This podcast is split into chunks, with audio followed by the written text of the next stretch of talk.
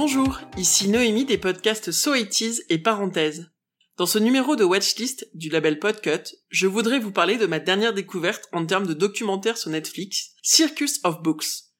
C'était un dimanche matin, de flemme, et j'avais envie de faire un truc, mais en même temps, rien. Du coup, j'ai allumé Netflix et j'ai cliqué sur la première vignette, Circus of Books. Je me suis dit, ça parle de livres, ça va être cool. Spoiler, ça parle pas vraiment de livres. J'ai passé 1h26 d'émotion. J'ai même versé ma petite larme à la fin. On pourrait sous-titrer ce documentaire Papa Maman, la pornographie gay et moi. Parce que Circus of Book, finalement, c'est l'histoire d'une famille américaine normale, avec un couple de parents qui se rencontrent pendant une soirée pour juifs célibataires, qui se marient au bout de neuf mois et qui finissent à la tête d'une famille de trois enfants, deux garçons et une fille.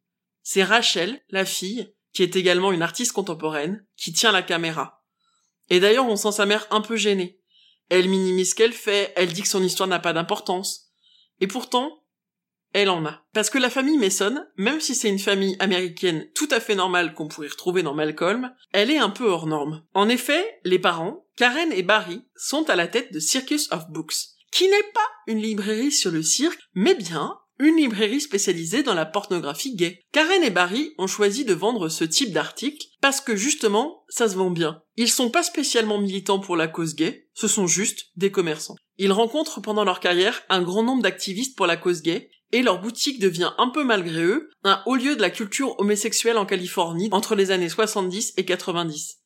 À ce titre, on voit Karen faire don d'une partie de son stock et de ses archives à un centre d'archives spécialisé dans l'histoire de la communauté homosexuelle. Les Mason sont en but aux lois contre la pornographie, notamment sous le mandat de Ronald Reagan. On suit dans ce documentaire l'histoire de ce commerce qui est marqué entre autres par l'avènement de l'usage massif d'Internet. On suit aussi un fragment de l'histoire des homosexuels aux USA. Il y a notamment un passage très émouvant sur les débuts de l'épidémie de sida, durant lesquels les Mason perdent à la fois leurs employés et leurs clients. Mais au fond, ce documentaire, c'est pas une saga entrepreneuriale, c'est une histoire de famille. Une famille très conventionnelle. Et c'est ça qui est le plus touchant. Le film bascule avec la révélation de l'homosexualité de l'un des fils, Josh. Sa découverte de son orientation sexuelle est décrite de façon très délicate par sa sœur. La réaction des parents au coming out est dure. Karen voit ça comme une punition divine, et elle le vit dans le secret et dans le mensonge.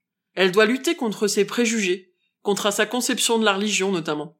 Mais si je peux me permettre un trait d'humour, une mère juive, ça reste une mère juive, et l'amour de son fils prend le dessus, Petit à petit, Karen et Barry finissent par s'investir dans la lutte pour les droits des gays au sein du P-Flag, un groupe de parents et d'amis des homosexuels. Circus of Books, c'est surtout l'histoire d'une famille, une famille un peu bizarre, un peu dysfonctionnelle, comme toutes les familles. Les Mason deviennent des alliés des luttes LGBT par la force des choses.